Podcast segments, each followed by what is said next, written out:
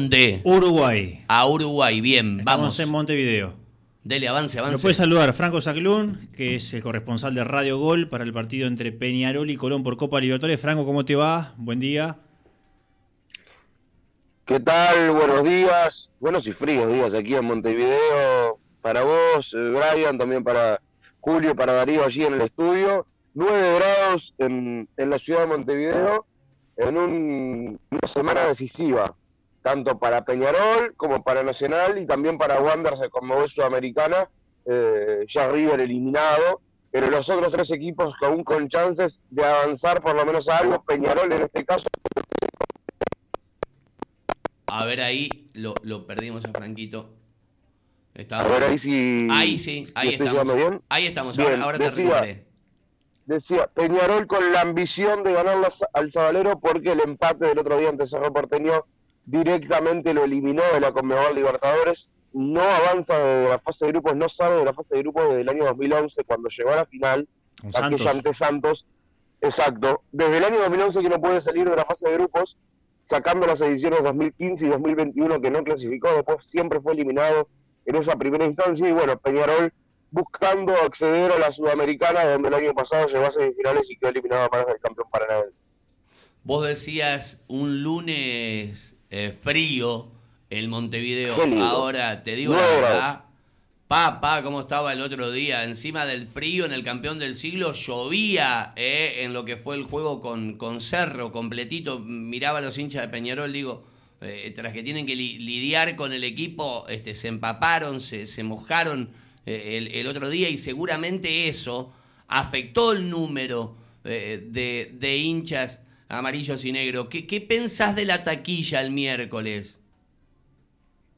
Bueno, primero que nada que hay bonificaciones eh, para sacar una segunda entrada a aquellos que hayan comprado el abono para los tres partidos de la fase de grupos.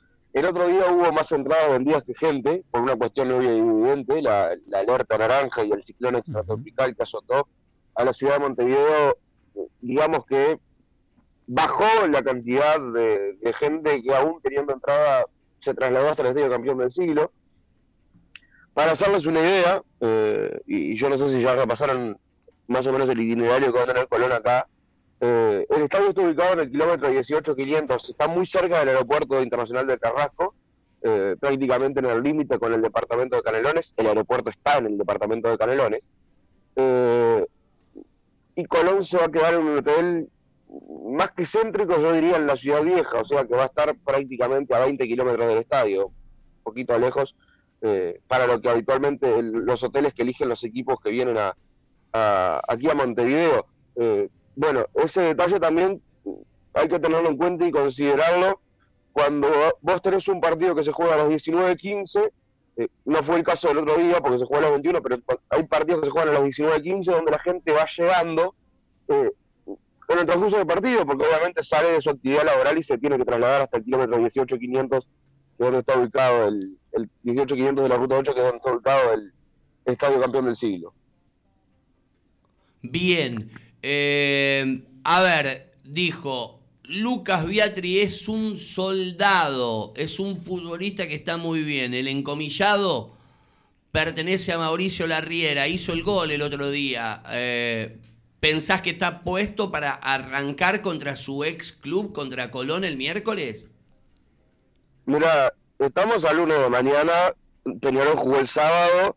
Yo lo único que te voy a decir que si yo eligiera el 11, conmigo Beatriz es titular siempre. En este Peñarol, en el funcionamiento que está teniendo Peñarol, eh, Beatriz es titular siempre. Pero me parece que es la única duda que tiene la Vega de cara al, al miércoles. Si juega Beatriz o si juega el Pachi Carrizo. Bien, eh, eh, está más que claro. Y, y si vos armás, Franquito, de corrido, entonces, que lo sabés de memoria, un posible Peñarol con esta duda de Beatri, ¿cómo lo plantás al equipo? va con Dawson en el arco, Aguirre Garay, Ramón Arias y Hernán Menose en la línea de fondo. Acá está suspendido Elizari, que tiene tres amarillas, no va a poder jugar el miércoles. Y en el lateral izquierdo va a haber un debut a nivel Libertadores, un debut que se produjo a nivel campeonato el pasado sábado, que es el de Jairo O'Neill, con Ramos que terminó con una molestia eh, aparentemente no llega, y Bonifaci que también está lesionado, bueno, el pibe Jairo Nil es la, otra opción eh, a ese lateral, a menos que Juan Manuel Ramos, que es el habitual titular, llegue, eh, iría Jairo Nil, Gargano Musto en el doble 5, con Cepelini un poquito más adelante, La Quintana, y acá la duda, Carrizo o Beatriz. Si va Beatriz es un 4-4-2, si va Carrizo es algo más parecido a un 4-3-3 o quizás un 4-2-3-1. Eh, y Agustín Álvarez Martínez, el goleador de la pasada edición de la Copa Conmebol Sudamericana, que viene de menos a más en este 2022 porque había estado durante 13 partidos sin poder convertir un gol. Viste que cuando el, cuando el 9 la pelota no le entra, parece que es un martirio y, se termina dando esa sequía de, de varios partidos. Un gran goleador que incluso estuvo afectado a la selección nacional durante la temporada 2021 y le anotó un gol a Bolivia. Franco, dos cuestiones. Carrizo estaba con un cuadro de anginas además. Exacto, sí, y, se perdió por eso los últimos dos partidos. Se perdió el partido de, Cerro Porteño y el partido de, del otro día con Boston River, que era un partido clave porque Peñarol enfrentaba a uno de los escoltas que estaba teniendo el campeonato uruguayo, ahora quedó el rojo vivo. Deportivo Maldonado perdió el viernes, Peñarol y Nacional ganaron el sábado, quedaron todos con 25, atrás de Liverpool que tiene 26 y quedan dos fechas, así que esto es una carnicería prácticamente en las últimas dos fechas. Eh, acá no va a querer perder puntos nadie porque eh, se juega mucho. Y lo, eh, otro como mínimo asegurarse el acceso a la Sudamericana 2022. 2023. Y lo otro que te pregunto es, ¿Cachila Arias fue desgarro o, fue más leve de lo que pensaban? Y obviamente está, está descartado para Colón, ¿no? A mí me dicen que Arias llega. Que llega. Y me lo dan como titular. Mira vos. El que no llega, porque además eh, eh, el, problema de Peñarol es que quizás si estaba Elizalde, Arias no jugaba eh, por llegar entre algodones. Ahora, sin Elizalde, con el tema de las tres amarillas, eh, Arias se tiene que meter en la saga porque de lo contrario quizás hasta termine jugando Musto de central porque no tiene muchas más opciones.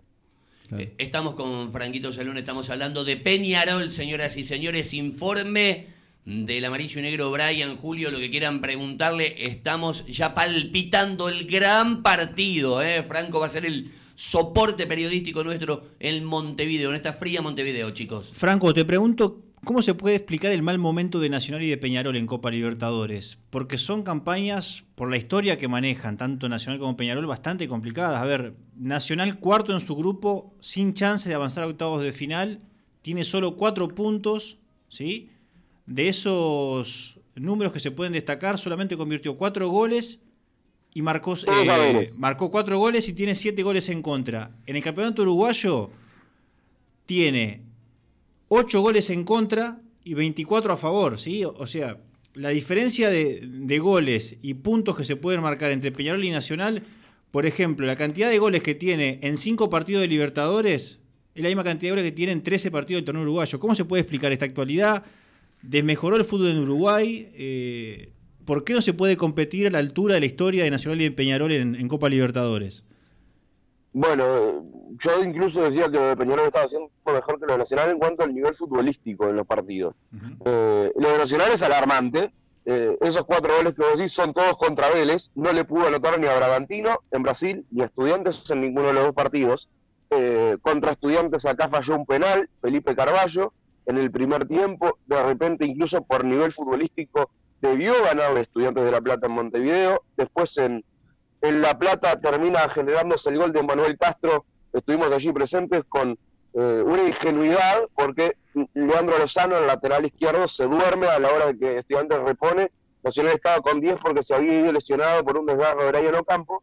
Eh, y termina llegando el gol de Castro. Y bueno, lo mismo acá en el partido con Vélez último, ¿no? El empate Nacional le servía para quedar en, el, en, la, en la colocación, en la tabla por encima de Vélez, dependiendo de sí mismo, porque ganando el Bragantino mañana ya se estaba clasificando y ahora necesita ganar y que Vélez no lo haga contra estudiantes, contra un estudiante que va, a ir prácticamente, yo no sé si alguno tiene una camiseta allí roja y blanca, cámbiese porque lo van a llamar para jugar, va a poner hasta, hasta el Brujo Manuel estudiante mañana contra Vélez en, en Linier porque directamente ya está clasificado, ya es primero de grupo, no tiene nada que hacer eh, y seguramente Vélez la va a tener muy sencilla como para poder ganar, así que Nacional ganando el Bragantino lo único que se va a quedar, se va a tener que conformar y por de mérito propio, por recibir ese gol pasada la hora contra Vélez aquí en el Gran Parque Central es jugar la Copa Conmebol Sudamericana. Y Peñarol eh, tiene sistemáticamente este problema de no poder sumar puntos en condición de visitante.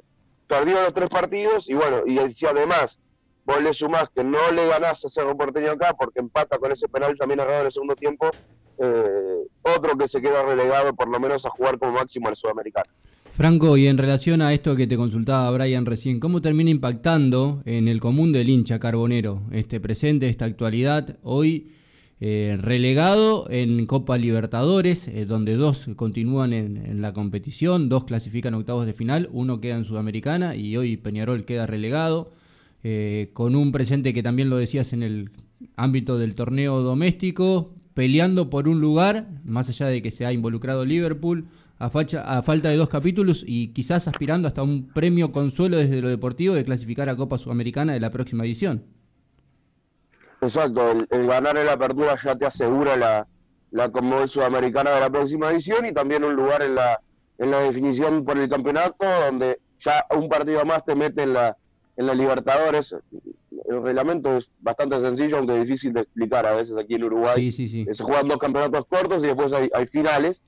Eh, y bueno, allí de las finales surgen los clasificados a la, a la Libertadores, los dos que van directo a la fase de grupos.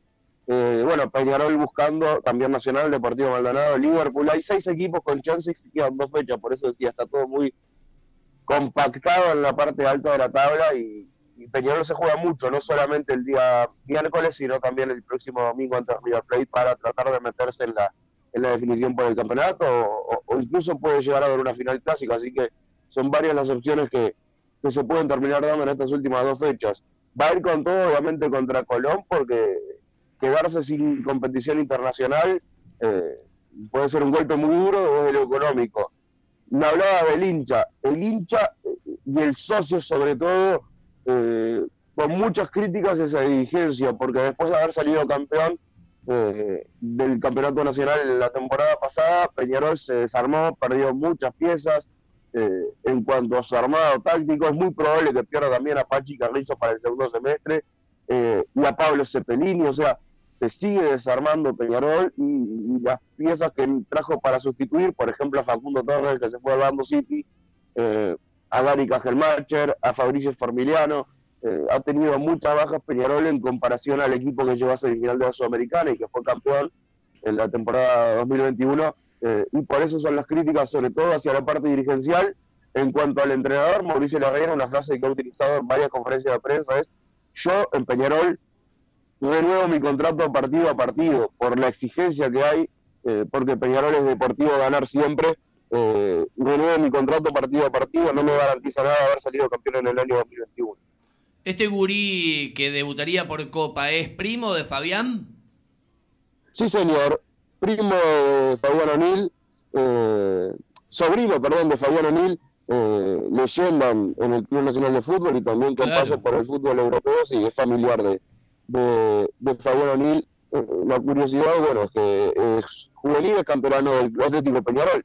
Eh, un poco curioso porque Fabián es, ídolo en, Nacional. Un datito de color. Anoche hablé con el presidente, con Nacho Ruglio, este, porque se dio una particularidad que cuando él estaba en Londres estaba cenando justo con, con Neri Pumpido y estaba al lado, yo justo le escribí y bueno, pusieron el teléfono ahí, este, no, hacíamos unas bromas, estamos hablando hace 15, 20 días, cuando fue el presidente justamente a definir esto de la Copa Intercontinental. Se va a jugar el 21 de agosto en el Estadio Centenario. Le quiero agradecer porque me invitó para que vaya a ver la final con el Benfica de, de Portugal. Y me decía eh, el presidente Peñarol que Colón no ha pedido más de los dos mil y pico de lugares que va a tener para que nosotros nos ubiquemos de donde va la tele ¿eh? de la línea de tele, a la izquierda, a la derecha, al centro, ¿cuál es el lugar que tendrán los 2.000 hinchas de Colón en el campeón del siglo, Franco?